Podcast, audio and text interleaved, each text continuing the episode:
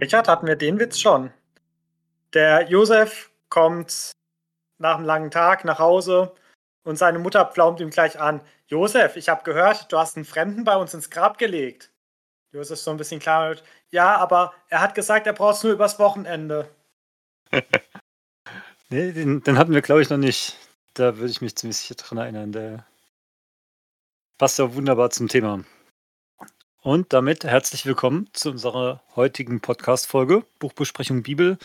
Wir sind im Matthäus-Evangelium schon kurz vor der Zielgeraden in Kapitel 27 angekommen. Und auch heute haben wir wieder relativ viel vor uns. Deswegen würde ich sagen, verlieren wir gar nicht so viel Zeit. Ich habe jetzt auch bei der Vorbereitung mich ein bisschen zusammennehmen müssen, nicht zu viel in den Parallelstellen nachzulesen, damit wir uns auch für die kommenden Bücher jetzt nicht zu sehr spoilern. Ja, in dem Kapitel ist mir tatsächlich auch schwer gefallen, weil bei der Vorbereitung war ich tatsächlich überrascht, wie kurz sich Matthäus hier an diesem Karfreitag fasst. Ähm, Gerade in den Parallelstellen, da sieht man ja einzelne Diskussionen, einzelne Themen wesentlich deutlicher ausgeschmückt, ähm, ja, deutlicher beschrieben. Und hier ist alles in ein Kapitel gefasst. Und ja, gebe ich dir recht, fangen wir einfach vorne an. So gleich am ersten Vers, also Matthäus 27, Vers 1, äh, geht es jetzt auch mit dem Tagesanfang los, also mit dem Morgen. Und die Hohepriester haben nach dem nächtlichen Verhör jetzt den Beschluss gefasst, dass sie Jesus töten lassen wollen, weil selber töten dürfen sie ihn nicht. War ja damals die Rechtsprechung, hattest du, glaube ich, auch schon letzte Woche so zusammengefasst. Die Juden waren ja äh, besetzt von den Römern und sie durften alle möglichen kleinen Gerichte abhalten, durften Leute ja Bußgelder auferlegen. Aber wenn sie der Meinung waren, da hat jemand den Tod verdient, hatten sie nicht das Recht, diese Todesstrafe durchzusetzen, sondern das durfte nur die Besatzungsmacht, die Römer. Und deswegen machen sie das einzig Logische, sie binden ihn, also nehmen ihn gefangen und führen jetzt zu Pilatus, also den Statthalter. Wenn du zu den ersten beiden Versen nicht noch einen guten Gedanken hast, würde ich sagen, machen wir gleich weiter. Weil jetzt kommt ja so ein kleiner Einschub, die Verse 3 bis 10, die so das Ende des Judas beschreiben. Und hier auch wieder schnell zusammengefasst, Judas bereut es, was er getan hat, vor allem nachdem er sieht, dass sie Jesus jetzt zum Tode verurteilt haben. Er sagt, äh, ich habe Unrecht getan, ich habe unschuldiges Blut verraten dann geht er mit dieser Schuld zu den Hohepriestern oder zu den Priestern und äh, will ihnen das Geld äh, wieder zurückgeben. Sie nehmen es nicht, sagen, okay, was geht uns das an? Dann schmeißt er das Geld in den Tempel. Also er will es selber auch nicht haben und begeht Selbstmord. Und die Hohepriester, die überlegen, was machen sie jetzt mit dem Geld am Tempel? Sie wollen es nicht zu Gottes Schatz legen, weil sie sagen, okay, das Blutgeld. Interessant ist, das ist ja das Geld, was sie selber bezahlt haben. Äh, jetzt wollen sie es nicht mehr zurücknehmen und sie kaufen davon den Töpferacker, der wird jetzt Blutacker genannt und der ist jetzt dafür vorgesehen, dass äh, Fremde auch einen Platz zum Beerdigen haben. Willst du erst mit deinen Gedanken loslegen und ich würde dann gegebenenfalls ergänzen? Ja, es sind gar nicht so viele Gedanken. Zum einen ist mir natürlich aufgefallen, wie du ja auch eben gerade so schön gesagt hast, zuerst zahlen sie ihm dieses Geld für den Verrat und nachher nehmen sie Anstoß an eben diesem Geld und sagen, oh, da klebt ja Blut dran. Ne? Und selber, ja, haben sie ihnen ja das Geld gegeben. Also das ist schon sehr, ja, nicht paradox, aber so ein bisschen heuchlerisch. Und dann äh, ist mir davor aber schon Vers 4 aufgefallen. Da ist Judas jetzt ruhig und geht hin und sagt, okay, ich habe Unrecht getan, oder er sieht das ein.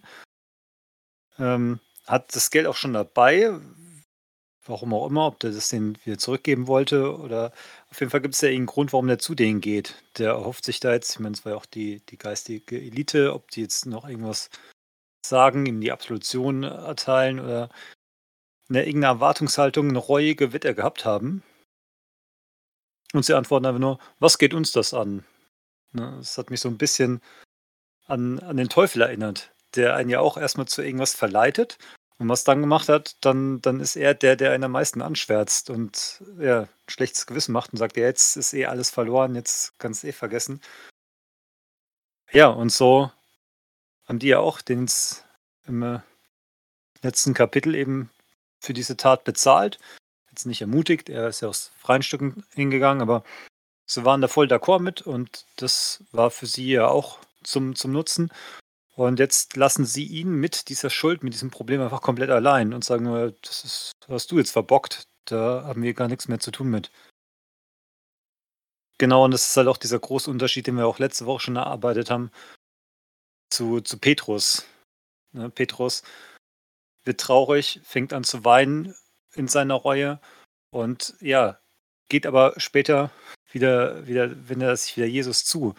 Und Judas sucht jetzt ja erstmal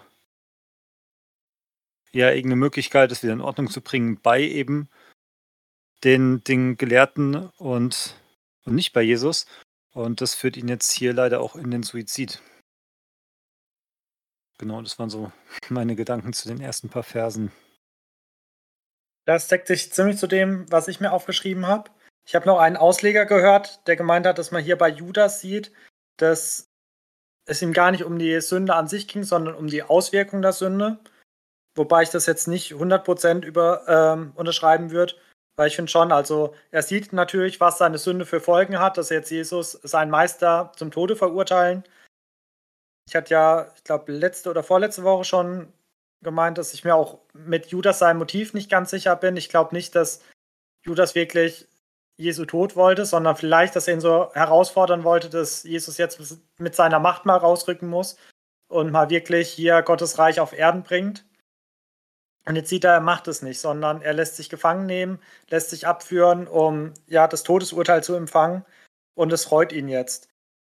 Und ja, wie ernsthaft diese Reue ist, wie gesagt, ob es jetzt eher um die Auswirkungen der Sünde geht oder um die Sünde an sich, ob er jetzt merkt, er hat wirklich einen Fehler gemacht, das lese ich hier aus den Versen nicht raus, aber dann, so wie du schon gesagt hast, wie er damit umgeht.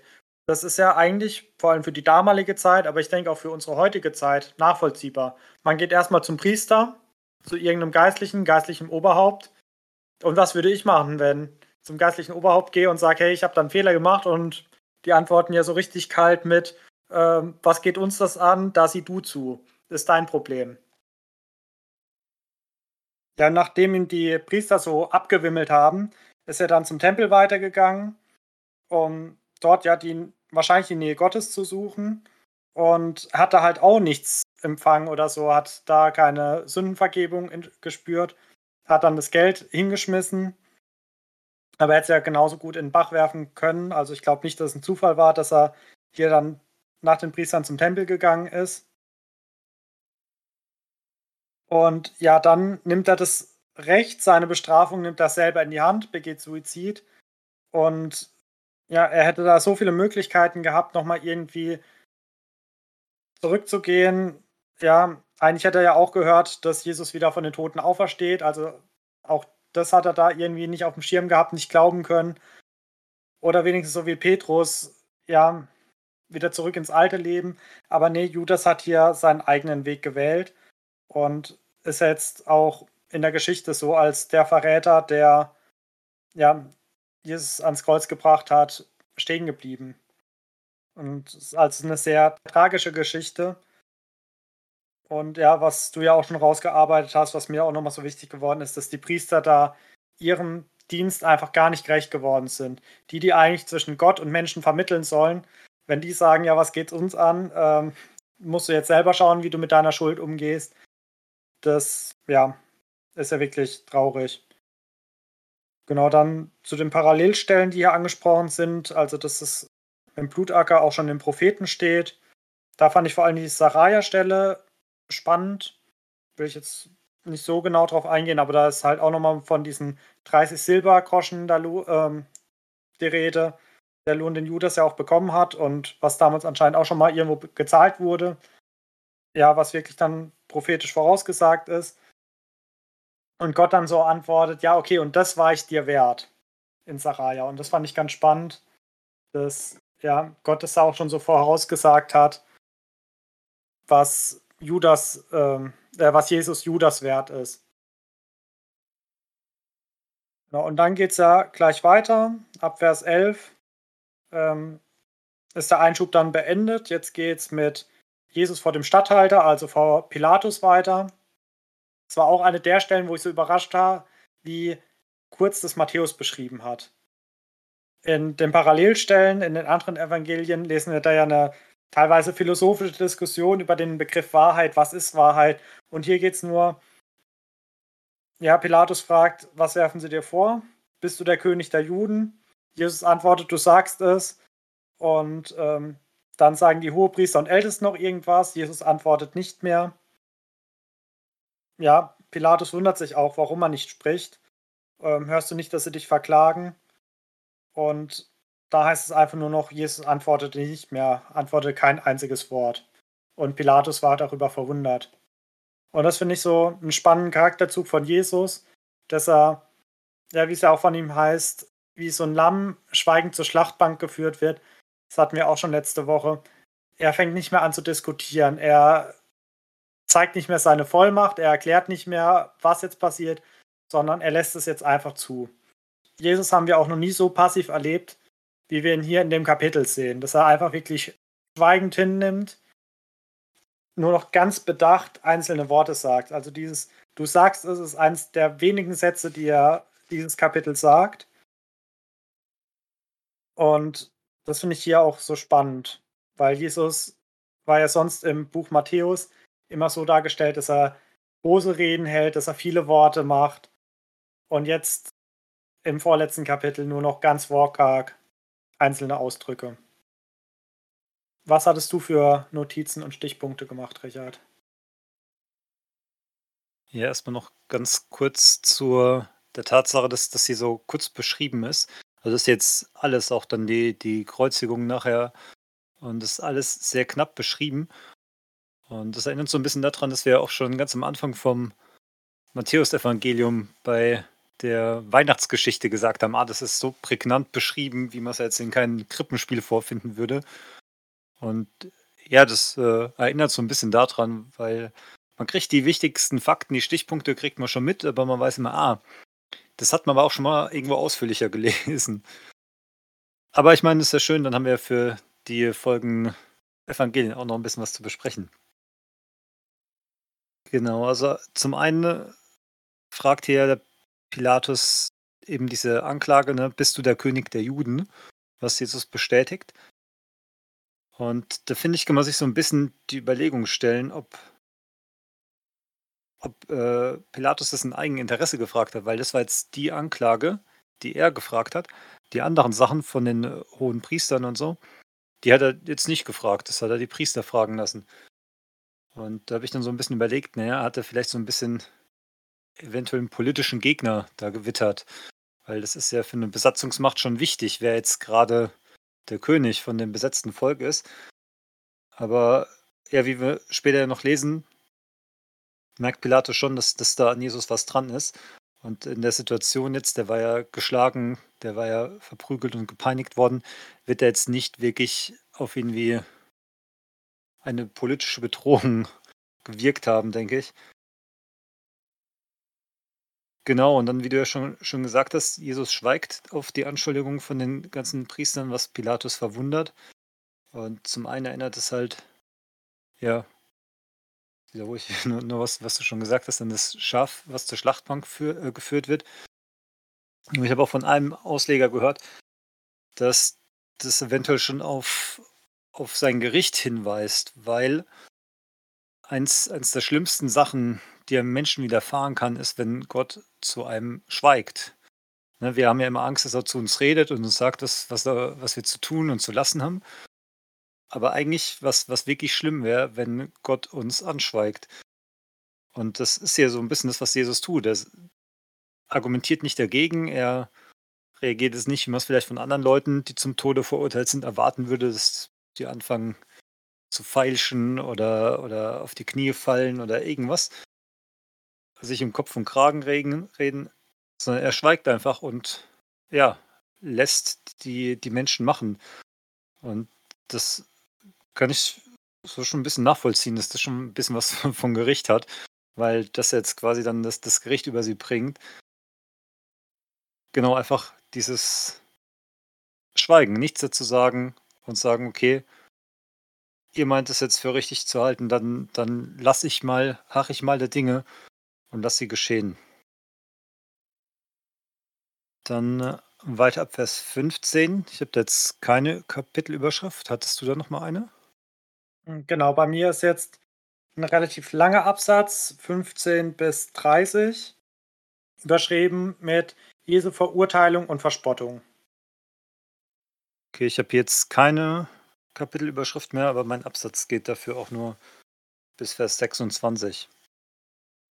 Ich versuche es mal grob zusammenzufassen, wobei da relativ viel passiert.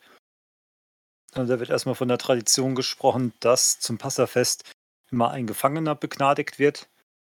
Und Pilatus versucht dann dem Volk den äh, ähm, Barabbas schmackhaft zu machen, weil er selber überzeugt ist, dass Jesus unschuldig ist, weil er halt merkt, dass die Priester eigentlich nur hier äh, einen Widersacher ähm, beseitigen wollen. Und dann erzählt seine Frau auch noch, dass äh, sie Albträume hatte wegen diesem Jesus und er den Jesus doch in Ruhe lassen soll. Genau, dann ist aber das Volk schon so aufgewiegelt worden, dass die halt diesen Barabbas frei äh, sprechen wollen oder begnadigt haben wollen und Jesus unbedingt äh, gekreuzigt werden soll. Genau, und da endet dann bei mir der Abschnitt mit Vers 26. Macht auch mal soweit.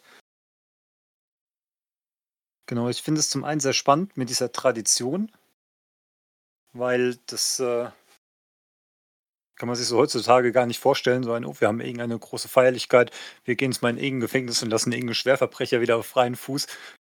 Ähm, ja, aber das war halt damals so, so Brauch und naja, kann man so akzeptieren. Auf jeden Fall ist jetzt hier, wie wir in Vers 18 schön sehen, ähm, erkennt Pilatus halt, dass das Verfahren nur, bei mir steht es jetzt aus Neid angezettelt worden war. Also er merkt schon, okay, die Anschuldigungen sind haltlos, das Ganze soll einfach nur ähm, Jesus aus dem Weg räumen. Und genau in Vers 19 lesen wir das dann noch mit, mit seiner Frau. Und genau, das müsste ihm jetzt eigentlich so langsam, das waren jetzt doch einige Alarmglocken, die da geschrillt haben, müsste ihm ja eigentlich ja, doch bewusst gemacht haben, dass er da jetzt ein bisschen aufpassen muss. Und weil er jetzt doch ein bisschen menschenfürchtig ist oder sehr an seiner Karriere hängt, oder wer auch immer nutzt er jetzt diese Tradition, um halt diesen Barabbas, das war halt irgendein, ja, wahrscheinlich ein Mörder, ziemlich schlimmer Mensch, den man eigentlich nicht wieder auf freien Fuß haben will, und das ist ja auch ganz spannend, er ist ein Namensvetter von Jesus. Also er heißt auch Jesus Barabbas. Und dass er jetzt denkt, ah ja, ich nehme diesen ganz schlimmen Verbrecher und ich nehme jetzt Jesus und wir präsentieren die beiden der Menge und dann werden sie ja schon wollen, dass ich Jesus begnadige und nicht diesen ähm, ganz schlimmen Finger. Und dann hat er aber unterschätzt, wie, wie diese Menge aufgewiegelt ist und ja, die, wie die Blindlings wirklich einfach nur seine Kreuzigung fordern. Und da hatten wir es ja schon ähm, beim Palmsonntag davon, wie schnell das doch umschwenken kann. Ne? Zuerst heißen sie ihn willkommen und jetzt tun sie hier blindlings, egal was, was er, also Pilatus dann äh, fragt, äh, tun sie nur das, die Kreuzigung fordern. Weil das ist dann auch nochmal ganz interessant. In Vers, kleinen Moment. In Vers 23 fragt er dann, ähm, die Menge, ja, was für ein Verbrechen hat er denn begangen? Und das finde ich so ein, ein Interess eine interessante Frage. Und interessant ist auch die Antwort, weil sie antworten gar nicht drauf, sondern sind schon so voll in Rage. Ich kann mir das gut vorstellen, dass die Frage im, im Gekröle untergeht, sondern sie skandieren einfach nur weiter, dass er ans Kreuz soll. Und ich habe mir so die Frage gestellt, ja, das Verfahren ist ja eigentlich schon gelaufen, ne? Der muss jetzt nicht eigentlich nochmal das ganze Volk als Zeugen anhören. Ja, habe ich mir jetzt keinen so ganzen Reim drauf machen können. Ähm, ich denke einfach, dass er nochmal irgendwie versucht hat, die Menge zu beschwichtigen und die Frage eher so gemeint war, ja, er hat ja eigentlich nichts Schlimmes getan und sich da ja doch rausfinden will. Genau, weil sonst das wäre ja eigentlich eine Frage für eine Verhandlung und nicht für ja, diese diese Begnadigung. Und ein von einem Ausleger habe ich dann noch gehört, eben weil beide, also sowohl der Barabbas als auch Jesus, ja beide Jesus mit Vornamen hießen, dass das so ein bisschen die Frage ist, also es war auch eine deutlich evangelistischere ähm, Predigt, dass das ja auch so die Frage unseres Lebens ist, ne? an, an welchen Jesus hängen wir uns, ne? an, an den Christus, der ja den Opfertod gestorben ist, oder an ja, halt diesen anderen Jesus, der zur Not sein Recht sich mit Gewalt verschafft, der sich selber durchs Leben prügelt und so ein bisschen ja, Recht des Stärkeren raushängen lässt. Dann bedient er sich hier quasi noch einer einer letzten Möglichkeit, um äh, ja, sich jetzt seine Hände jetzt in Unschuld zu waschen, sprichwörtlich macht er das hier jetzt, das ist ja hier darauf zurückzuführen. Genau, lässt demonstrativ jetzt so eine Wasserschale holen, wäscht sich die Hände. Und das ist jetzt auch nochmal ganz interessant, weil jetzt sagt er, ähm, jetzt ist es nicht mehr mir, jetzt ist es an euch. Und daraufhin antworten, antwortet die Menge jetzt auf einmal. Als er vorher gefragt hat, ja, was hat er gemacht? Da hat aus der Menge keiner geantwortet. Und jetzt, wo er hier sagt, ähm, ihr, ihr, tragt dafür die Verantwortung, da antworten sie auf einmal und sagen, ah ja, klar, können wir machen. Ähm, so ganz einfach, als ob es nichts Großes wäre. Ich meine, die denken nur, ah ja, da wird jetzt ein, ein böser Mensch, den all unsere Gelehrten und Priester verabscheuen, der wird da jetzt hingerichtet. Die werden sich da jetzt nicht über diese Folgen so Gedanken gemacht haben. Genau, und dadurch sieht man ja, der Pilatus hätte es verhindern können, hat es mehrfach so ein bisschen versucht, aber dann doch nicht so energisch, wie es gebraucht hätte. Hätte mal besser auf seine Frau gehört, ne? Genau, und auch da hat hier leider wieder die Menschenfurcht gesiegt. Ja, ich würde auch einfach nochmal von vorne so durchgehen, aber viele Sachen, die ich mir aufgeschrieben hatte oder gedacht habe, hast du auch schon genannt. Ich fand es lustig, dieses, welchen Jesus will ich, welchen Jesus wähle ich, hatte ich mir auch aufgeschrieben. Kann sein, dass wir da mal dieselbe Predigt gehört haben. Ich wusste nur nicht mehr, welche das war, muss schon länger her gewesen sein. Ja, zwischen Barabbas und Jesus, da kann man eh verschiedene Parallelen ziehen. Was ich auch noch ein interessanter Gedanke war, da hatte ich auch so bei der Vorbereitung gelesen, dass Barabbas der erste Mensch war, den Jesus errettet hat. Also Barabbas konnte leben, weil Jesus gestorben ist.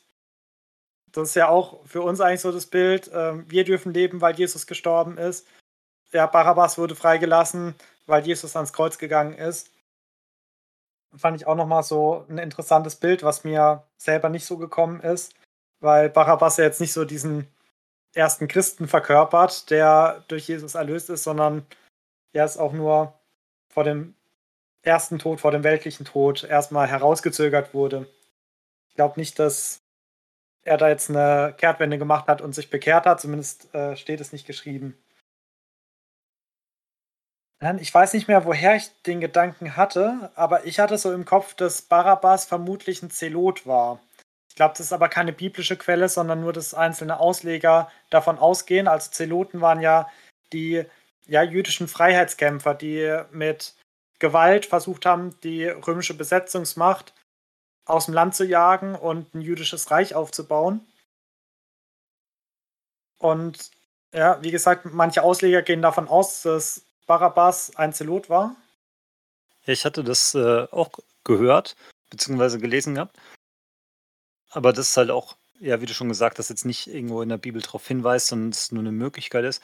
Und ich persönlich muss sagen, ich halte es für eher unwahrscheinlich, weil äh, sonst ja die Beziehung zwischen den Römern und den Zeloten, die war ja nochmal viel, viel schwieriger wie zwischen dem Volk und den Zeloten, weil ähm, ja, ein, ein Zelot, also wo ich weiß, der bringt jetzt nur ähm, die Leute, die mich besetzen und äh, ja ihre Tyrannei hier aufgebaut haben, um. Da vote ich ja viel eher dafür, dass der freigelassen wird, wie jetzt wirklich irgend so ein Psychopath, wo ich mir selber meiner Haut nicht sicher sein könnte. Das stimmt, es wäre seltsamer, warum Pilatus gerade den aus dem Gefängnis rausholt und ihm äh, Jesus, der Christus genannt ist, gegenüberstellt. Aber was äh, genau, manche Ausleger gehen davon aus, dass er ein Zelot ist und wie gesagt, so mit eigener Kraft Gottesreich, das jüdische Reich wieder aufbauen wollten. Und da fand ich die Gegenüberstellung noch ganz interessant. So wollen wir einen Jesus Christus, der schweigend ans Kreuz geht, oder wollen wir, wählen wir lieber diesen Barabbas, diesen Jesus Barabbas, der mit Gewalt gleich für das eintritt, was er für richtig hält. So diese menschliche Natur, ich glaube, die verkörpert Barabbas in jedem Falle gut. Auch wenn man, so wie du davon ausgegangen bist, einfach ein Verbrecher, einer, der sich das nimmt, was er will. Wahrscheinlich, wenn er ja zum Tode verurteilt war, auch nicht nur ein Dieb, sondern eher Mörder oder Totschläger. Auf jeden Fall einer, der die menschliche Natur gut verkörpert. Und das finde ich hinter der Frage, welchen Christus wähle, äh, welchen Jesus wähle ich, finde ich, ja, diese Hintergründe da auch ganz spannend. Genau dann zu dem Traum, den die Frau hat. Da finde ich auch ganz spannend, was sie sagt. Ähm, sie lässt ja schicken, einen Boten und äh, über ihn ausrichten, habe du nicht zu schaffen mit diesem Gerechten. Und ich finde es interessant, wie hier in dem Kapitel immer wieder auch eingeflochten wird, dass Jesus gerecht und unschuldig ist. Vorher, als Judas schon gesagt hat, ich habe unschuldiges Blut vergossen, gibt er hier Zeugnis über ja, Jesu Gerechtigkeit. Hier die Frau des Pilatus gibt Zeugnis über Jesu Gerechtigkeit ab. Und es zieht sich hier auch so durchs Kapitel durch, dass Jesus wirklich unschuldig hingerichtet wird. So wie auch, das hat es ja schon genannt, wo Pilatus das Volk befragt, was hat er denn Böses getan? Und sie schreien einfach noch lauter, lass ihn kreuzigen. Also die Volksmenge weiß gar nicht, was er getan hat. Sie hat sich mit diesen äh, ja, seltsamen Gerichtsverfahren gar nicht auseinandergesetzt, mit den falschen Zeugen sondern sie wollen jetzt einfach nur noch Blut sehen und haben sich aufstacheln lassen.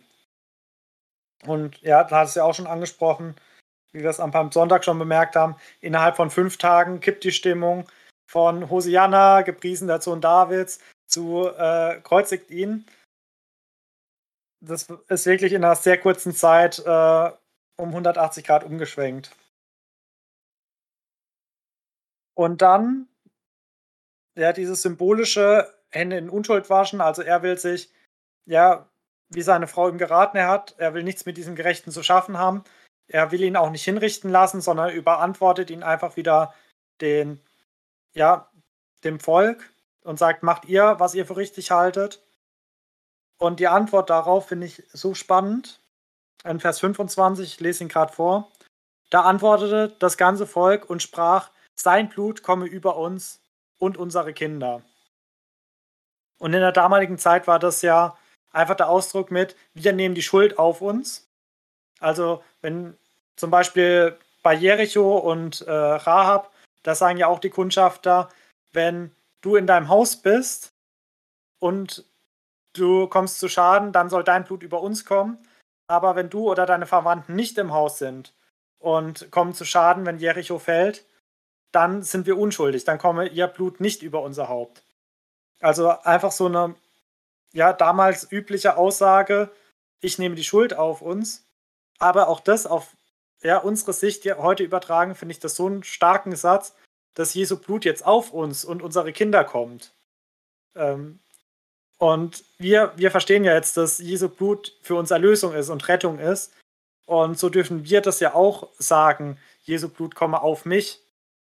Und das finde ich so spannend, wie, das Volk die Schuld auf sich lädt, damit ich heute auch Jesu Erlösung auf mich nehmen kann.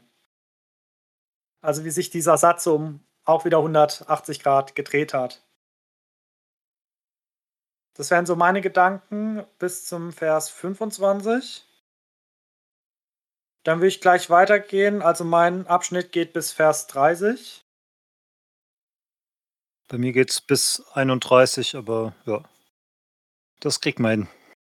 Ich denke auch. Also diesmal laufen unsere Kapitelüberschriften ein bisschen asynchron, aber Hauptsache der Inhalt ist identisch. Also jetzt wird Barabbas losgelassen und Jesus soll gekreuzigt werden, aber davor wird er jetzt erst nochmal verspottet, er wird gegeißelt, also ausgepeitscht. Ähm, Ja, sie verspotten ihn auch als König, also flochten ihn eine Dornenkrone, ist ja auch ganz bekannt äh, in der Passionsgeschichte, gerade in der Karwoche. Auch diese Darstellung von Jesus mit blutigem Haupt, wo sich so eine Dornenkrone reingrabt. Dann Purpurmantel, was ja auch Zeichen der Königswürde ist.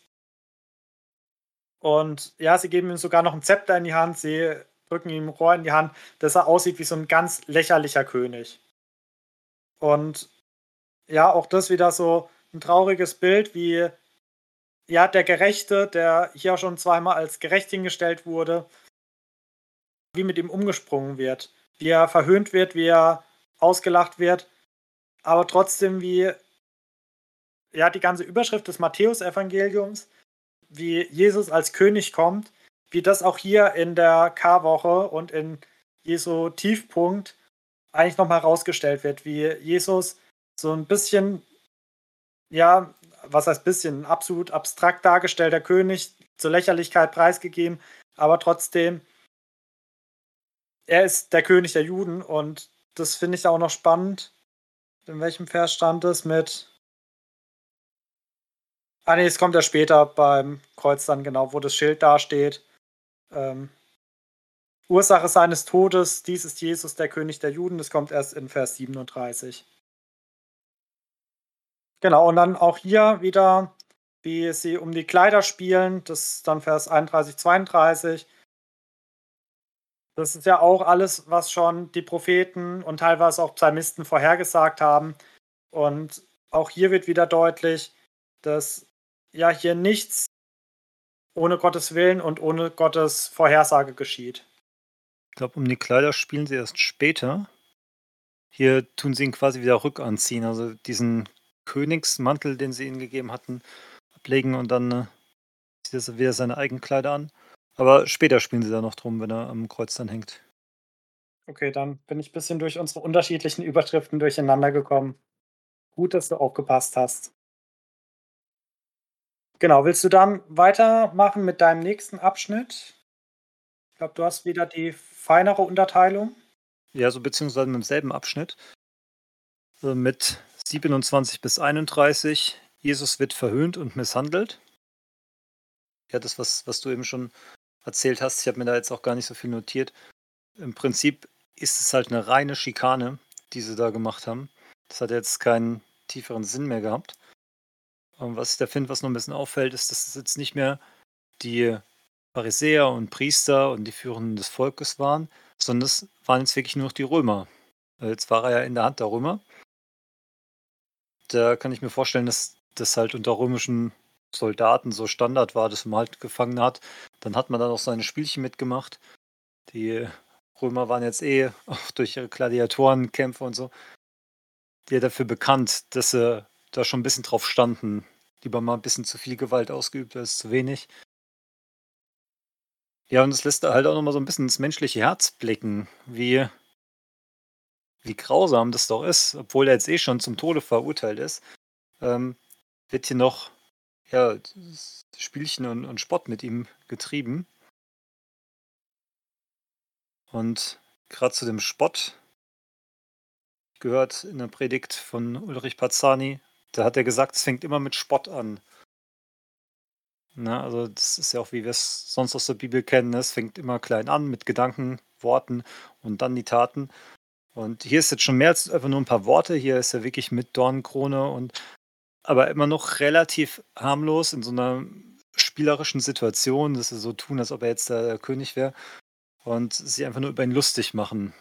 Und das ja, das auch so ein Grund ist, warum viele Christen in der Öffentlichkeit sich doch eher zurückhalten. Ne? Wir haben jetzt keine großen Repressalien zu befürchten, aber wir haben ja auch manchmal so ein bisschen Angst, auf Spott zu treffen, wenn wir uns als Christen irgendwo zu erkennen geben.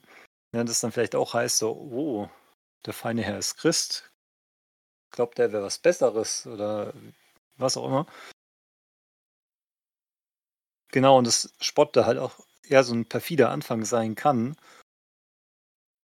Und dass die Römer das hier halt einfach frei ausleben, das ist schon sehr gruselig, wenn man sich das überlegt. Genau, ich mache dann direkt weiter mit Vers 23. Ich habe dann die Einteilung bis 44. Du meinst 32. 32 bis 44, ja. Bei mir überschrieben mit die Kreuzigung. Und da gehen sie jetzt hinauf zur Kreuzigungsstätte, also nach Golgatha. Und auch hier ist Matthäus wieder sehr, sehr knapp gehalten. Ne, hier heißt jetzt auch direkt ohne Umschweife, dass sie diesen Simon von Kyrene jetzt das Kreuz zu tragen geben und ihm halt gezwungen haben, das hochzutragen. Man liest jetzt hier auch nicht, warum, ne? ob Jesus zu faul war oder. Nein, Scherz. Ähm, genau, und dann bieten sie ihm noch Wein an, also Jesus. Und als er merkt, dass der bitter war, dann will er es nicht trinken. Also es war ja damals, äh, ne, man, man denkt jetzt so, okay, was haben sie ihn jetzt erst verspottet und geschlagen und jetzt geben sie ihm hier noch extra verbitterten Wein und später Essig zu trinken. Aber das war ja quasi wieder eine Milderung. Also das Bittere, das waren dann oft Sachen, die einen so ein bisschen lethargisch ein bisschen betäuben sollen. Ähm, ich kann mir vorstellen, dass es dann halt auch für so einen Galgenmeister ein bisschen entspannter war, wenn man jemanden ans Kreuz schlagen muss, wenn der dann noch nicht komplett am Ausrasten ist vor Schmerzen. Auf jeden Fall verweigert Jesus das. Genau, da, da lese ich so ein bisschen raus, dass er das halt, ja, ohne Betäubung, ohne, dass er es im vollen Bewusstsein ähm, durchleiden will und dass ja, sein, sein Leid halt nicht abgeschwächt werden soll. Ähm, genau, sondern dass er dann wirklich das, ja, ich sag mal, das volle Programm ja, durchmacht. Genau, und dann. Ah, genau, ich wollte noch kurz auf diesen Simon eingehen. Der Simon von Kyrene in einer Parallelstelle, ich weiß gar nicht bei wem, sind, glaube ich, auch noch seine Söhne beschrieben. Also er ist schon ein bisschen namentlicher, genauer genannt. Und da habe ich von der Auslegung gehört, dass das vielleicht deswegen ist, weil er später noch in die Gemeinde gegangen ist, also sich der jungen Gemeinde dann angeschlossen hat und er deswegen bekannt sein könnte und man deswegen noch ein bisschen ähm, ihn genauer beschrieben hat. Und das finde ich einfach so einen schönen Gedanke. Wenn man jetzt hier den Namen liest, man weiß sonst nichts von ihm, nur wo er herkommt und wie seine Söhne heißen. Aber wenn man sich überlegt, okay, vielleicht hat er sich ja später noch zu an, an Jesu Jünger gewandt und ja, man sieht ihn wieder. Das finde ich wäre ein ganz schöner Gedanke. Genau, und dann wird Jesus ans Kreuz genagelt und bewacht. Und in Vers 37 lesen wir dann, das wohl auch schon drauf äh, angesprochen hast, dieses Schild mit diesem Inri. Also er ist der König der Juden. Und da äh, gibt es ja auch unterschiedliche Geschichten dazu, dass es entweder generell einfach immer über Kreuzen stand, die äh, ja die Begründung für die Hinrichtung. Ich habe aber auch gehört, dass das hier irgendwie ein Schreibfehler war und eigentlich sollte nur dastehen, äh, eigentlich sollte dastehen, ähm, er wurde äh, gekreuzigt, weil er behauptet, es sei der König der Juden und irgendwie haben sie es dann falsch verstanden gehabt. Nee, ist in einem anderen Evangelium besser beschrieben, wo Pilatus das Schild schreibt, ähm, er ist der König der Juden in drei Sprachen, also in äh, Römisch, also Latein, in Griechisch und ich glaube noch Hebräisch, wahrscheinlich Hebräisch. Und das war ist auch das Spannende damals, wenn äh, offizielle Kundtugungen waren, also irgendwie ein Aushang war, der offiziell galt, war der auch immer in diesen drei Sprachen. Also es war sozusagen ein offizielles Schild. Und dann haben sich die Hohepriester beschwert und haben gesagt, nee, das stimmt doch gar nicht. Er hat doch nur gesagt, er sei der König der Juden. Und Pilatus fertigt sie ab mit, ja, ich hab's aufgeschrieben. So, es steht geschrieben, jetzt ist fertig, hört auf zu diskutieren, ihr habt doch, was ihr wollt. Und deswegen steht oder stand äh, über Jesu Kreuz wirklich, er ist der König der Juden in drei verschiedenen Sprachen als offizielle römische Bekanntgabe. Und so hat Pilatus da ja auch wieder ja, ein prophetisches Wort sozusagen äh, aufgeschrieben. Vielleicht sogar ein bisschen aus Trotz, äh, um den Hohepriestern dann nicht noch die Genugtuung zu geben, da nochmal sein Schild zu korrigieren. Aber da kommen wir dann in den anderen Evangelien nochmal drauf. Ja. Aber auf jeden Fall spannend. Freue ich mich schon drauf. Als nächstes bin ich dann über Vers 39 gestolpert. Da heißt es, die Leute, die am Kreuz vorübergingen, verspotteten ihn und schüttelten verächtlich den Kopf.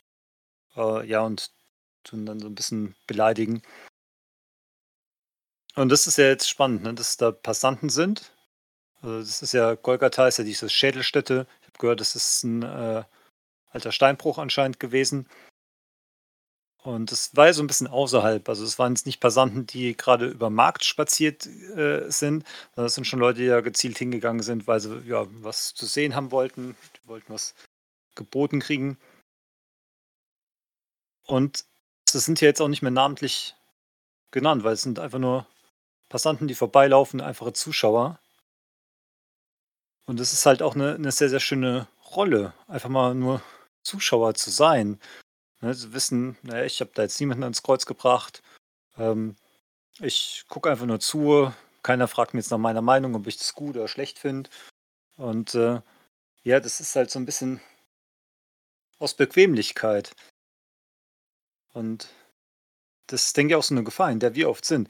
Einfach so passiv irgendwo ein bisschen nur zuzuschauen und es dann halt auch viel, viel schneller zu so was Negativem, wie jetzt hier diese beleidigenden Äußerungen, dass sie sich dann drüber lustig machen, dass er den Tempel abreißen und in drei Tagen aufbauen wollte und so. Ähm, dass man sich dann da auch wieder viel schneller hinreißen lässt.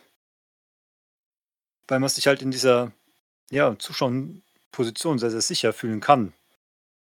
Ich meine, euch Zuhörern, euch geht es ja vielleicht genauso, ihr hört jetzt nur zu und wenn ihr denkt, naja, wenn die beiden uns dummes Zeug reden, dann schalten wir sie aus. Oder wie auch immer. Aber ich denke, da darf man euch so ein bisschen gerne Mut haben und dann äh, auch mal hinterfragen und wenn, wenn wir euch zu dumme Sachen erzählen, können wir uns natürlich auch gerne korrigieren. Ja, das finde ich halt immer ganz spannend, dass man sich da jetzt aus seiner Komfortzone auch mal raustrauen darf. Ja, und nicht einfach nur am Kreuz vorbeilaufen und denken, naja, ah alle machen sich jetzt über den lustig, dann mache ich einfach mal mit. Ja, das ist weder die feine Art noch wirklich sinnvoll. Aber es gibt noch eine Gruppe an Leuten, die da auch vorbeilaufen und sich lustig machen. Die wird jetzt ähm, benannt. Und zwar sind es ab Vers 41 die Priester und Schriftgelehrten. Ja, also die freuen sich jetzt. Ihr Plan ist ja vollbracht. Jesus ist am Kreuz. Und ja, jetzt machen, machen sie sich auch drüber lustig, laufen da auch vorbei und sagen, hier, anderen konnte er helfen, sich selber kann er nicht helfen. Ähm, wenn du wirklich der äh, Gottes Sohn bist, dann, oder ja, heißt es in Vers 42, wirklich der König der, äh, von Israel bist, dann komm doch vom Kreuz herunter. Ne? Dann glauben wir dir. Und das ist ja auch was, was wir schon häufiger hatten. Das ist sagen, ja, mach doch jetzt dieses eine spezielle Wunder genau jetzt und genau das, was wir wollen, dann glauben wir dir. Muss einfach fragen muss, ja, er hat doch schon genug Wunder getan. Äh, wirklich so dieses, sie kriegen einfach den Hals nicht voll und wollen ihn jetzt hier, ja, wie wir es damals schon hatten, so instrumentalisieren und ihm vorschreiben, was für Wunder er denn zu tun hat. Und in dieser einen Predigt von Ulrich Pazzani fand ich es ganz lustig, da hat er nämlich gesagt, das größte Wunder bei Jesus war, dass er nicht wirklich da vom Kreuz runtergestiegen ist, weil, ja, das ist halt so amüsant, weil man sich ja wirklich denkt, naja klar, er, er hätte es machen können. Wie er letzte Woche schon gesagt hat, ne, ein Fingerschnippen hätte genügt und der Vater hätte ihn eine Armee von Engeln geschickt. Und was, was Jesus da dulden muss, ne, dass, dass er weiß, er könnte es direkt machen, instant, ohne Probleme. Und jetzt halten sie ihm das vor und sagen, ja, mach doch, mach doch. Ne, während er da am Kreuz hängt und solche Schmerzen hat. Also das, ja, das ist einfach ziemlich krass. Genau, dann noch eine kleine kurze Anmerkung zum Schluss von diesem Abschnitt. Hier, ja, ist jetzt Matthäus doch ein bisschen zu knapp gefasst. Hier packt er jetzt die, die Mitgefangenen in, in einen Topf ähm, und differenziert nicht mehr, aber auch dazu kommen wir dann noch in anderen äh, Evangelien. Hier heißt es einfach nur, und ebenso beschimpften ihn auch die beiden Verbrecher, die mit ihm gekreuzigt worden waren. Und als wir es vorhin von Barabbas hatten, ob der vielleicht ein Zelot war. Und ich gesagt habe, ja, wahrscheinlich eher nicht.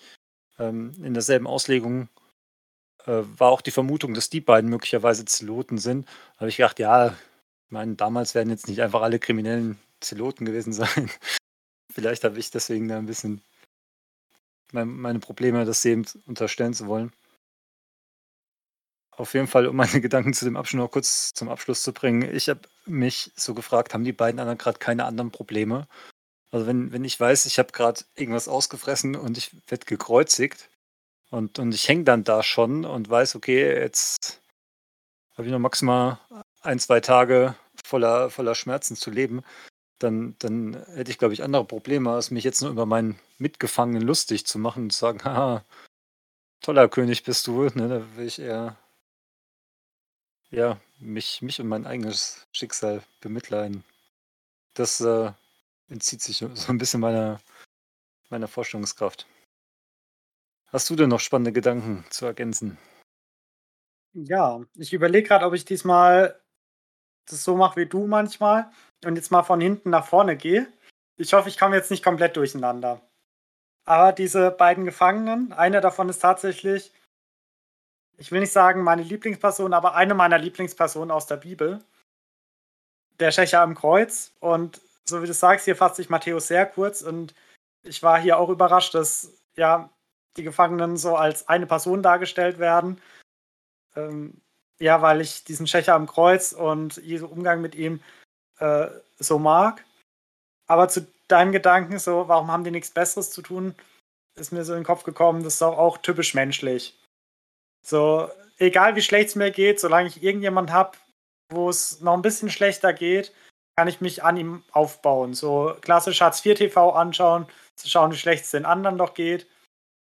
Und vielleicht war es mit den Gefangenen so, die neben Jesu am Kreuz waren, dass ja, die sich daran erfreut haben, dass die Römer nicht sie gepiesackt haben, sondern den in ihrer Mitte. Und sie so ein bisschen Ruhe hatten. Weil Kreuzigen war ja auch in der damaligen Zeit eine der grausamsten Hinrichtungsmethoden. Haben die Römer nicht selber erfunden, haben sie sich bei irgendeinem Barbarenvolk abgeschaut. Und was ich auch ganz spannend finde, wenn man sich so die Kreuzigung anschaut, es durfte in der damaligen Zeit kein Römer hingerichtet werden. Es war eine Hinrichtungsmethode für Sklaven, die kein römisches Bürgerrecht hatten, und für Fremdlinge, also zum Beispiel für Juden, wie Jesus es einer war. Und es, ja, wie gesagt, eine der bestialischsten Hinrichtungsmethoden, die man so in der Menschheit erfunden hat. Wo halt dieses Quälen und Foltern, was wir jetzt auch im Abschnitt davor gesehen haben, dazugehört hat. Es war jetzt nicht einfach kurz und schmerzlos Kopf abhacken oder steinigen, was ja auch ein bisschen grausam ist, sondern wirklich, so wie du es gesagt hast, ein teilweise tagelanger Kampf, ähm, so zwischen Ersticken und Schmerzen. Und ja, da kann ich mir vorstellen, dass die beiden Mitgefangenen vielleicht ganz froh waren, dass weniger auf ihn rumgehackt wird. Ähm, genau, das mit den schriftgelehrten Pharisäern und auch die Ältesten, die in diesem Atemzug genannt werden, ähm, hast du ja schon gesagt, dass die wieder zu ihren Bedingungen sagen, ja, wenn du das tust, dann glaube ich, und ich denke, es ist immer wichtig, dass wir ja Gottes Souveränität anerkennen und sagen, okay, ich muss mit den Wundern, die er mir zeigt, leben und dann an ihn glauben oder halt auch durch seine Worte glauben und ich darf jetzt nicht Gott ein Ultimatum setzen und sagen, Herr, wenn du das und das jetzt nicht machst, dann glaube ich nicht an dich, dann bist du selber schuld. Nee, ich muss Gott ist souverän, ich darf nicht die Pistole auf die Brust setzen. Auch der Gedanke, dass das wahrscheinlich das größte Wunder war, dass Jesus es nicht getan hat, dass Jesus sich nicht einfach befreit hat. Ja, Finde ich auch ganz amüsant, weil es für Jesus ja wirklich gar kein Problem gewesen wäre. Dann die anderen Spötter am Kreuz. Da fand ich deinen Gedanken gut, dass wir aufpassen müssen, dass wir nicht so passive Spötter werden, irgendwo vorbeigehen und lästern. Hier auch mit diesem Vorwurf, den wir bei der Gerichtsverhandlung letzte Woche schon gesehen haben, dass Jesus ja gesagt hat, er kann in drei Tagen den Tempel abreißen und wieder aufbauen. Und da musste ich an einen Maler denken. Ich weiß nur gerade nicht mehr genau wer. Ein ziemlich bekannter Maler, der diese Kreuzigungsszene gemalt hat. Und er hat sich selber zu den Spöttern reingemalt. Weißt du, wer das ist? Ja, der ist gar nicht so bekannt, also nur für uns, weil der in unserem Heimatort in der Kirche hat er ein ganz großes Gemälde gemalt. Und da ist sein Gesicht selber bei einem von diesen ähm, Spöttern unterm Kreuz dabei. Ah, okay. Ich habe gedacht, das wäre insgesamt ein bekannteres Gemälde. Ja, wir haben es als Kinder halt sehr häufig gesehen, ja. Okay, genau. Und diesen Gedanken finde ich ganz gut. Und es gibt ja auch das eine Lied, wo die Strophe da auch geht. Und voll entsetzen sehe ich mich, mich selber bei den Spöttern stehen. Und ich glaube, wir geraten da ganz schnell rein, wenn wir nicht aufpassen, dass wir ja einfach mitlästern, mit dastehen und uns drüber lustig machen, was ja mit anderen passiert. Und es ist so ein Automatismus. Also man sagt ja auch über die Deutschen nach oben buckeln, nach unten treten. Also zum Chef hin sagt man schon immer so, ja, ja, das, ich mache alles passend, aber nach unten, wenn ich einen Schwächeren sehe, trete ich nochmal nach. Das ist ja schon so eine Uneigenheit von, von uns Menschen und vielleicht sogar nochmal extremer von uns Deutschen. Genau, dann das mit dem Schild hatten wir ja schon deutlich erörtert. Das mit dem Wein und der Galle fand ich einen spannenden Gedanken von dir, dass halt dieses ja, Betäubungsmittel war zum Beruhigen. Und da musste ich noch mal an Jesu in Gethsemane denken, wo er von dem Kelch des Vaters spricht. Lass diesen Kelch an mir vorübergehen. Und ja, er, der jetzt nicht den menschlichen Kelch nimmt, der das Leiden vielleicht ein bisschen verringert, sondern der wirklich Gottes Kelch des vollen Neides aufnimmt. Ähm, und so wie du schon gesagt hast, der sich da nicht betäuben lässt, sondern mit vollstem Bewusstsein da reingeht. Und dann noch zu Simon von Kyrene. Den hattest du ja auch schon angesprochen. Finde ich tatsächlich in der Passionsgeschichte auch eine sehr spannende Person, weil sie eigentlich mit dem ganzen Trubel gar nichts am Hut hat. Man geht davon aus, dass es einfach ein Bauer ist, der auf dem Feld gearbeitet hat, der so jetzt zur langsam Feierabendszeit gemütlich nach Hause will. Dann läuft dann so ein Tumult vorbei und ja, Jesus ist zu schwach, sein eigenes Kreuz zu tragen. Also man hat damals den Querbalken getragen. Der senkrechte Balken war schon dort vor Ort, schon aufgestellt. Und genau Jesus nach dem Auspeitschen war dann so entkräftet, dass er diesen Balken nicht mehr tragen konnte. Und die Römer haben dann von ihrem Recht Gebrauch gemacht. Wir hatten es ja, ich glaube, vor einigen Wochen schon mal angesprochen, wo es darum geht, wenn einer euch bittet, eine Meile mit euch zu gehen, dann geht noch eine zweite mit ihm. Das müsste bei der Bergpredigt gewesen sein. Und von diesem Recht, was die Römer damals hatten als Besatzer, dass sie einen Zivilisten anhauen konnten und sagen, okay, helf mir, das Gepäck eine Meile zu tragen, haben die Römer hier Gebrauch gemacht und gesagt, okay, jetzt helf uns, diesen Querbalken des Kreuzes eine Meile nach Golgatha zu tragen. Und genau dieser Simon, der hier ja eigentlich unparteiisch durchläuft und dem plötzlich die Jesu Kreuz aufgeladen wird, im wahrsten Sinne des Wortes. Und der wahrscheinlich hier zum ersten Mal mit Jesus in Kontakt kommt und so wie du auch schon gesagt hast, dann später aber in die Gemeinde findet. Also tatsächlich in der Apostelgeschichte werden wir noch von Simon und seinen, äh, seiner Familie, seinen Kindern lesen. Und das, ja, wie du schon gesagt hast, finde auch ich so schön, dass hier plötzlich einer reinplatzt, den es aber so bewegt haben muss, dieser leidende Jesus, dass dieser Tag ihn doch verändert hat und dass er vermutlich durch, dieses, äh, durch diese Begegnung dann auch den Weg in die Gemeinde gefunden hat. Genau, das waren meine Gedanken zu dem Abschnitt. Dann würde ich gleich weitermachen. Wir waren jetzt bei Vers 45, gell? Jawohl. Genau, also jetzt kommt eine Sonnenfinsternis. Das ist ja auch immer ein Zeichen für Gericht Gottes. Hatten wir zum Beispiel auch bei den zehn Plagen in Ägypten. Jesu schreit jetzt etwas aus. Und auch hier war ich wieder überrascht, wie knapp sich Matthäus fasst, weil uns sind bei Jesu Kreuzigung sieben letzte Worte Jesu überliefert. Und Matthäus schreibt nur eins dieser sieben letzten Worte auf. Ich glaube, in der Zählreihenfolge müsste das das vierte, also genau das mittlere Wort sein. Eli Eli Lama Sabatani. Das heißt, mein Gott, mein Gott, warum hast du mich verlassen? Und es ist ja der erste Vers aus dem Psalm 22.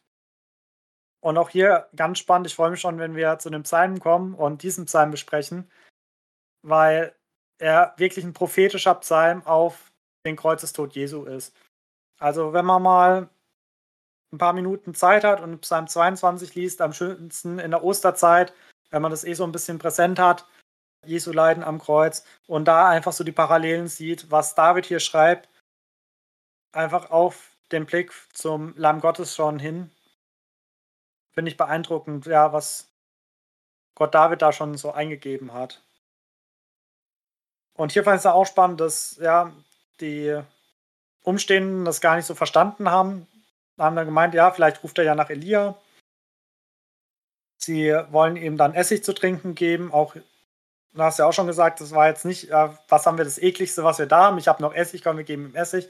Sondern schon so, ja, so Weinessig, ähm, auch so als Betäubung, als ja, bisschen Schmerzlinderung.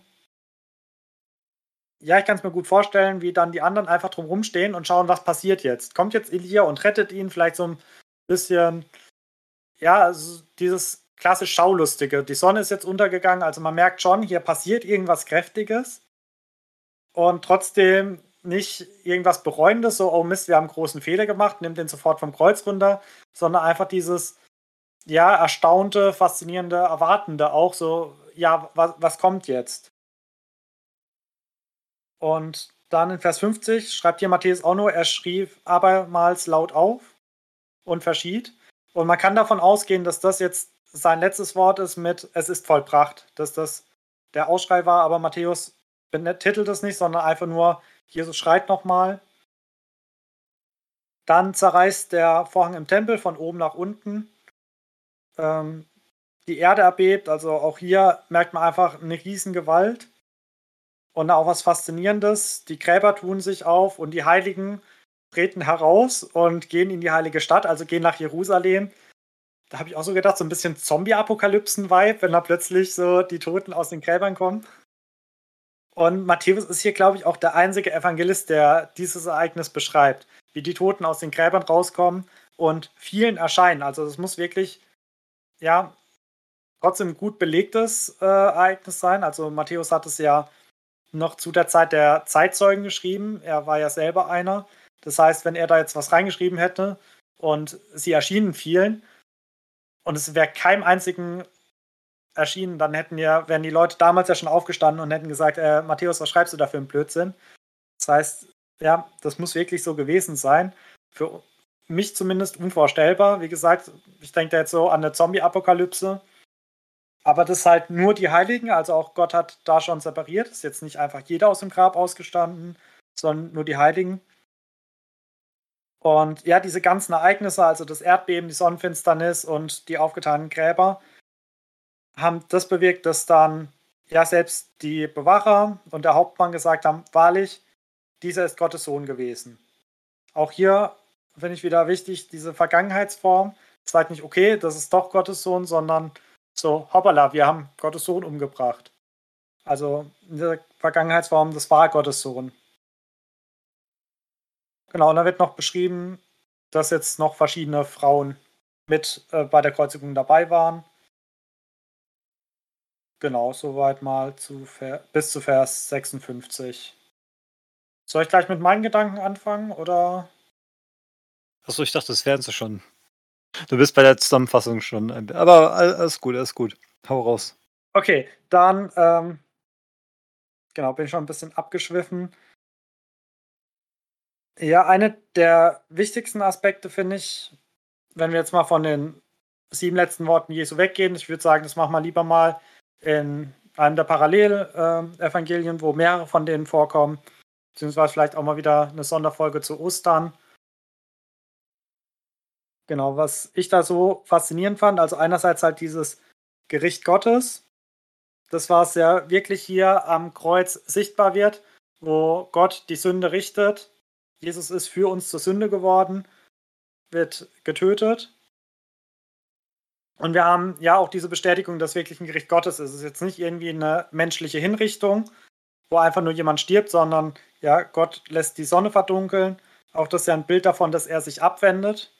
Das passiert ja noch bevor Jesus ruft, mein Gott, mein Gott, warum hast du mich verlassen? Das Erdbeben ist ja auch immer ein Zeichen für ein Gericht Gottes.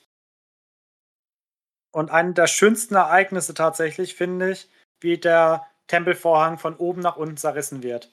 Auch hier ein Zeichen, dass Gott handelt. Es passiert nicht, der zerreißt einfach, sondern es wird beschrieben von oben nach unten, als ob Gott den Tempelvorhang selber packt und dran zieht, bis er zerreißt. So ein Riss von oben nach unten durch. Und es heißt ja, dass der Weg jetzt frei ist ins Allerheiligste. Also der Vorhang im Tempel war so die letzte Tür zum Allerheiligsten, der, ja, das letzte Hindernis.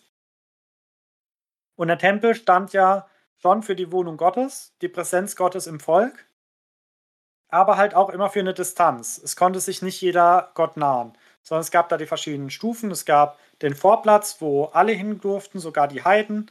Dann durften irgendwann nur die Juden weiter, dann durften nur die jüdischen Männer weiter, dann nur die Priester weiter. Und ins Allerheiligste durfte ja nur der Hohepriester einmal im Jahr. Und es ist ja eine riesen Distanz, das ist auch mit Gesetzen verbunden, mit Opferritualen. Und jetzt wird dieser Vorhang zerrissen und es symbolisiert einfach, wir können jetzt direkt durch zu Gott. Und das ist ja, was am Kreuz passiert ist, dass Jesus durch seinen Tod unsere Sünde weggenommen hat. Und Sünde ist ja der Bruch zwischen mir und Gott, ein Graben, der sich gebildet hat.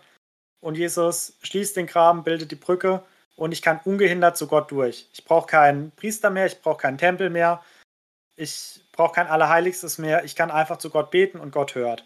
Und das finde ich so schön. Und hier einfach nur in einem kleinen Nebensatz erwähnt, der Tempelvorhang ist zerrissen. Dann auch zu Jesu Aussage, mein Gott, mein Gott, warum hast du mich verlassen? Wie gesagt, der erste Vers aus Psalm 22. Und auch diese Aussage, da kannst du schon allein stundenlang drüber predigen, was das alles für eine Bedeutung hat.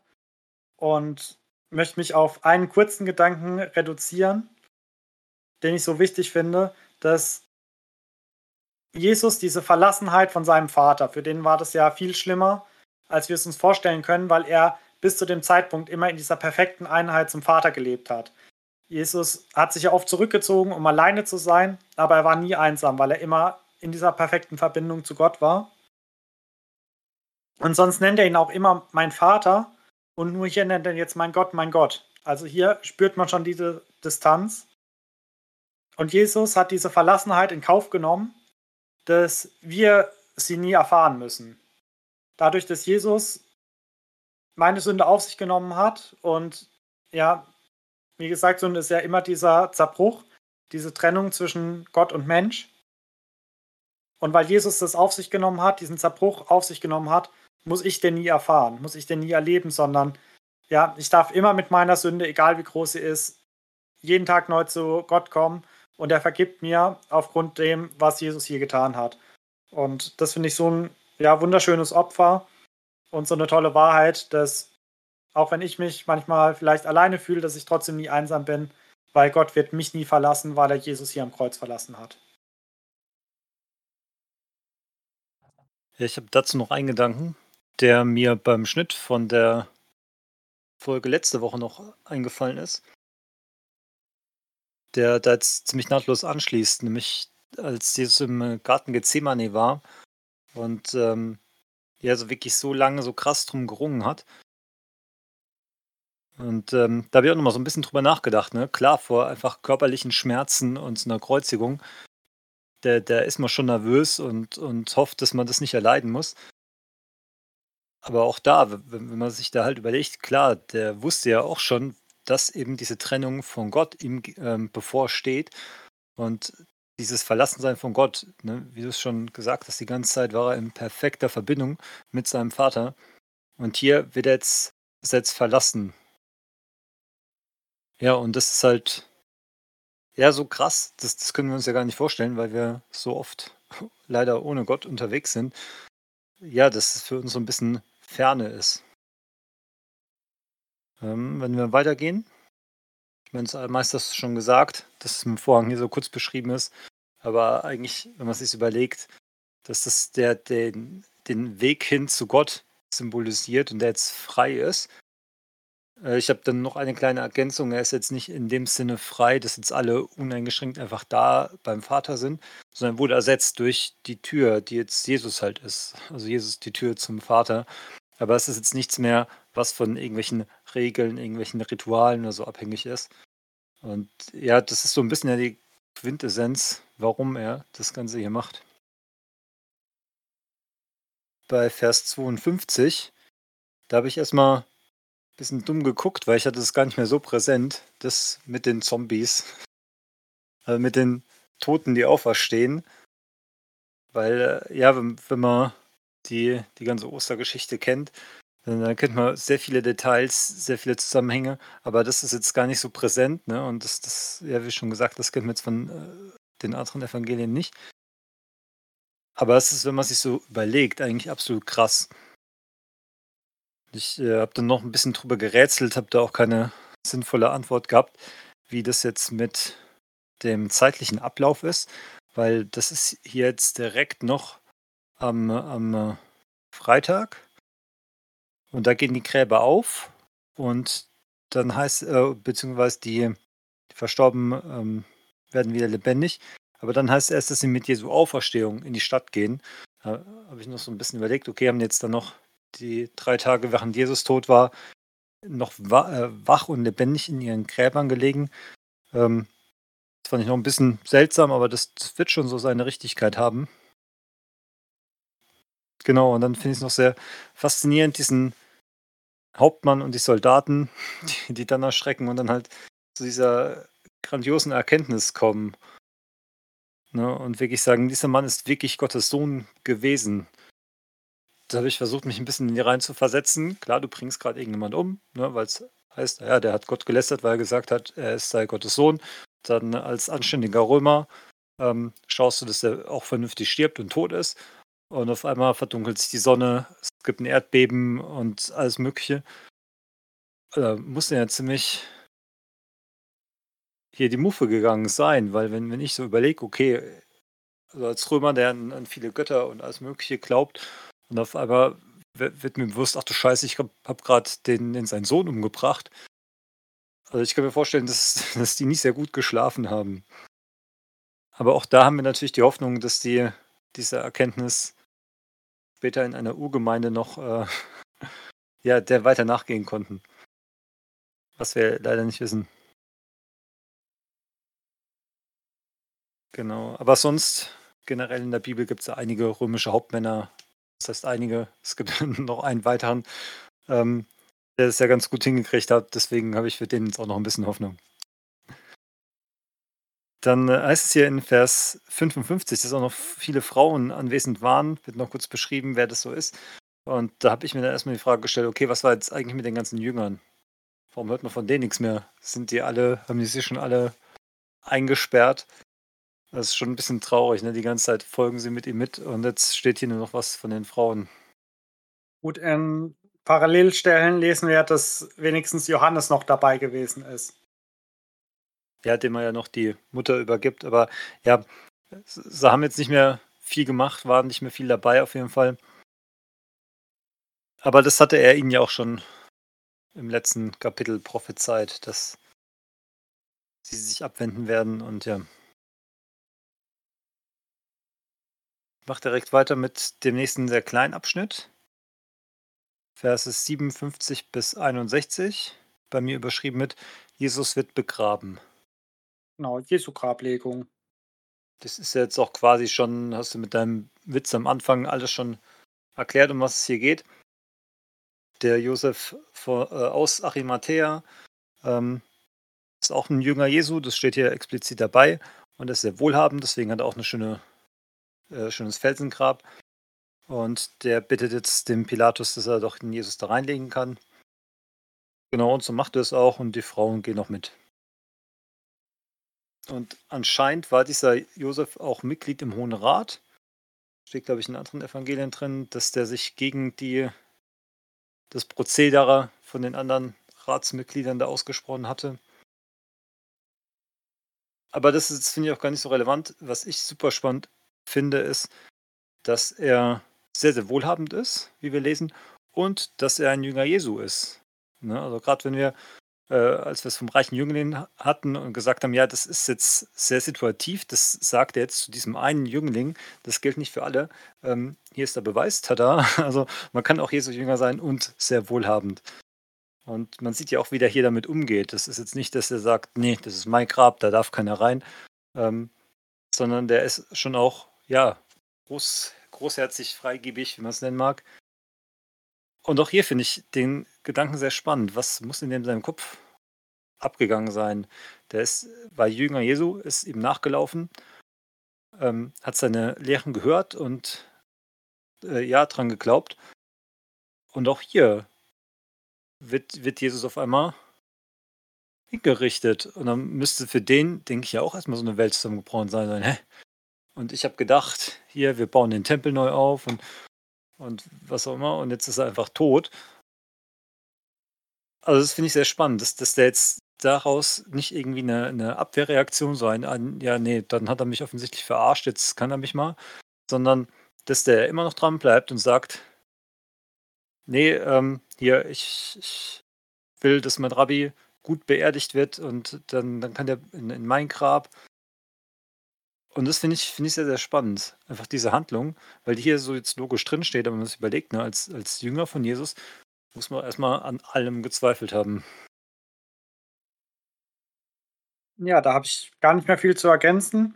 Ich fand es gut, dass du nochmal den reichen Jüngling angesprochen hast, weil daran musste ich auch denken, dass hier ja ein reicher Jünger Jesu da ist, der noch nach Jesu Tod wirklich treu ist. Und einen kurzen Gedanken hatte ich noch. Ähm, der Josef hier ist ja auch ein strenggläubiger Jude. Und trotzdem hat er es hier in Kauf genommen, dass er sich vor dem heiligsten Tag, vor dem Passafest, verunreinigt, indem er eine Leiche berührt hat. Also die Juden damals wollten ja vor allem vor dem Passafest sich absolut reinhalten, dass sie auch bei den Feierlichkeiten dabei sein konnten. Und ich glaube, das hat man heutzutage gar nicht auf dem Schirm, dass Josef das hier ja hat einfach für nicht so wichtig empfunden. Ihm war es wichtiger, seinem Meister eine ordentliche Beerdigung zukommen zu lassen, ein anständiges Grab. Ähm, genau, dass er ihn da selber vom Kreuz genommen hat, selber eingewickelt hat und ja, das finde ich einfach schön, dass ihm da die jüdischen Rituale nicht so wichtig waren wie ja einfach ein würdiger Umgang mit Jesu Leichnam.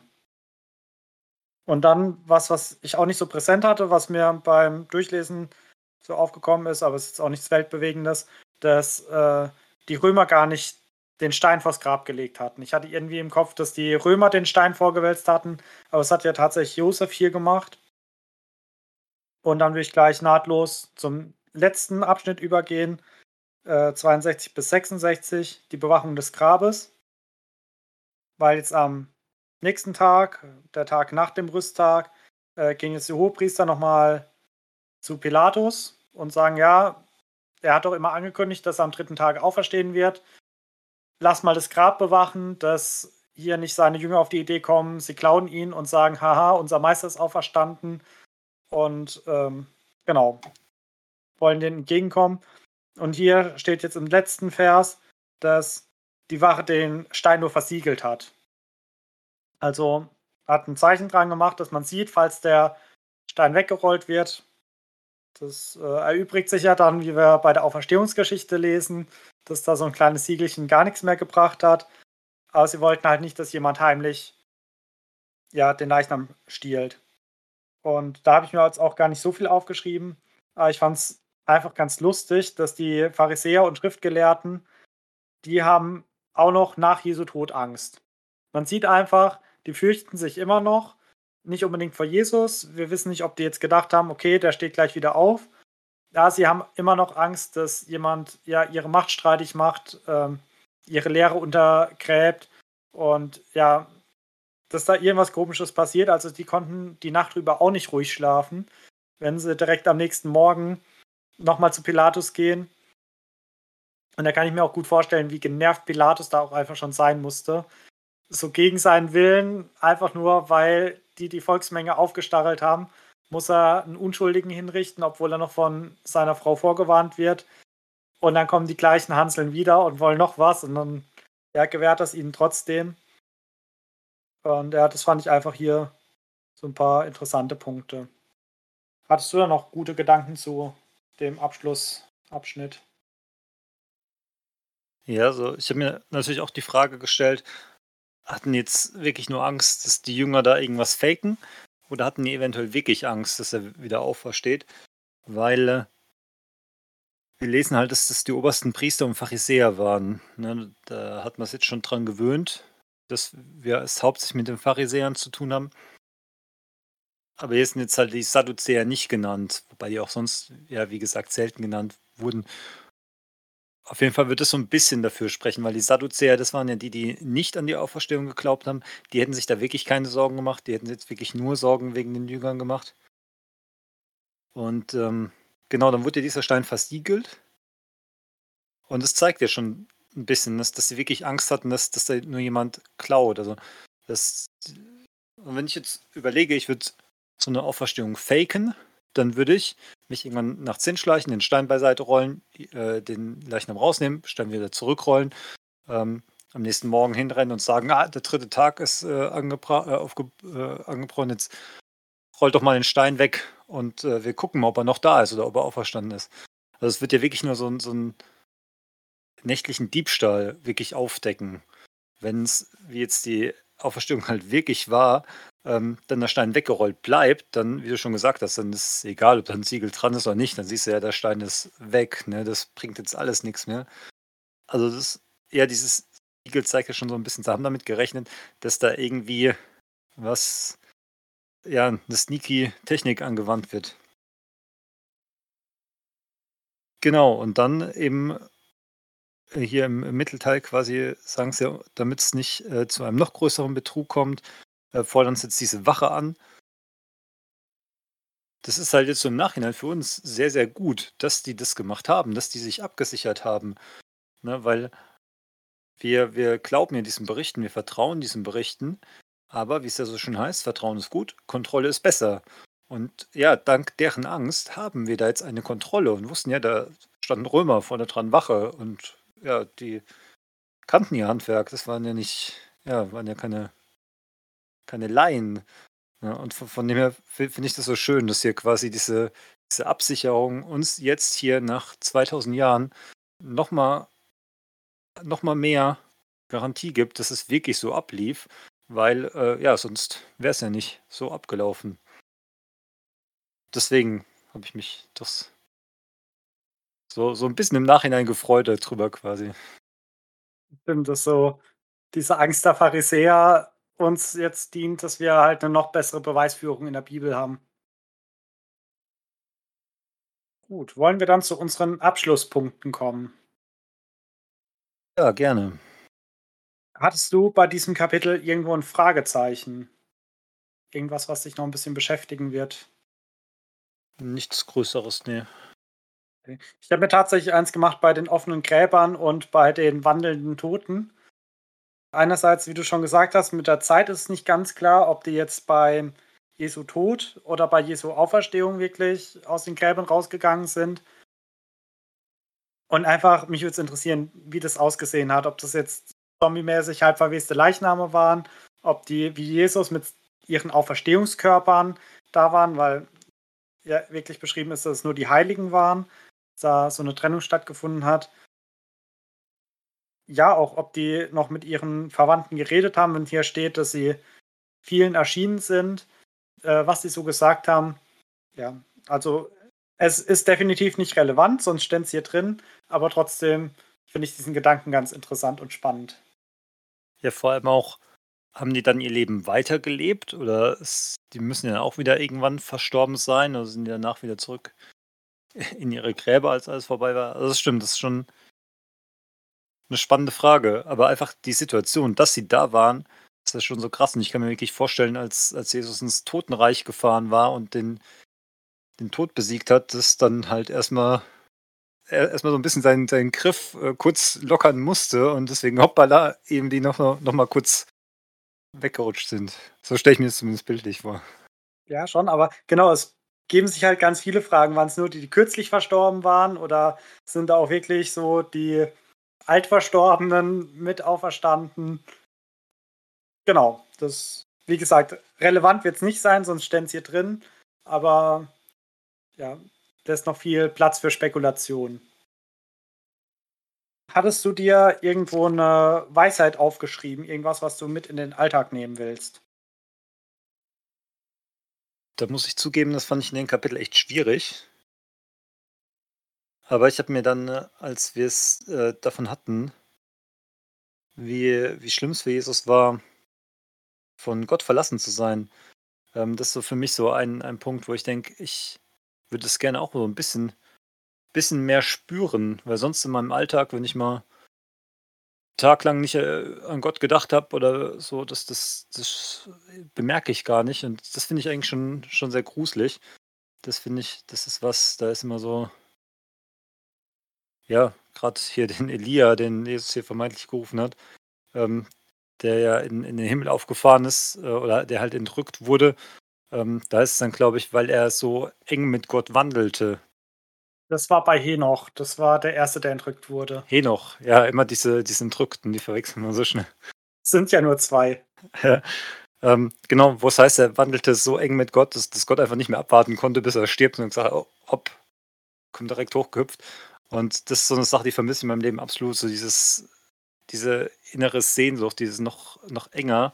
Und ähm, das ist eine sehr, sehr große Baustelle bei mir. Hast du denn was, was du für dich mitnimmst? Ja, ich habe auch so ein bisschen einen Trick angewandt. Also ich habe mich so ein bisschen an Vers 51, an den äh, zerrissenen Vorhang orientiert. Und meine Überlegung war so, dass ich doch immer wieder irgendwelche Regeln oder ne, irgendwelche Zwischenschritte vor äh, zwischen mich und Gott stellen will.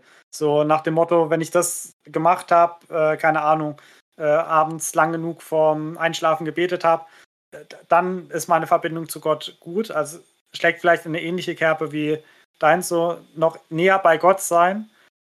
Und dass ich auf jeden Fall diesen Weg zum Allerheiligen, dass ich den frei halten will, weil ich glaube, dass wir Menschen und auch dass ich immer wieder versucht bin, Sachen, sei es irgendwelche religiösen Handlungen, irgendwelches Gesetzliches, zwischen mich und Gott zu stellen. Sagen, wenn ich über die drei Hürden gesprungen bin, da, dann habe ich eine gute Verbindung zu Gott.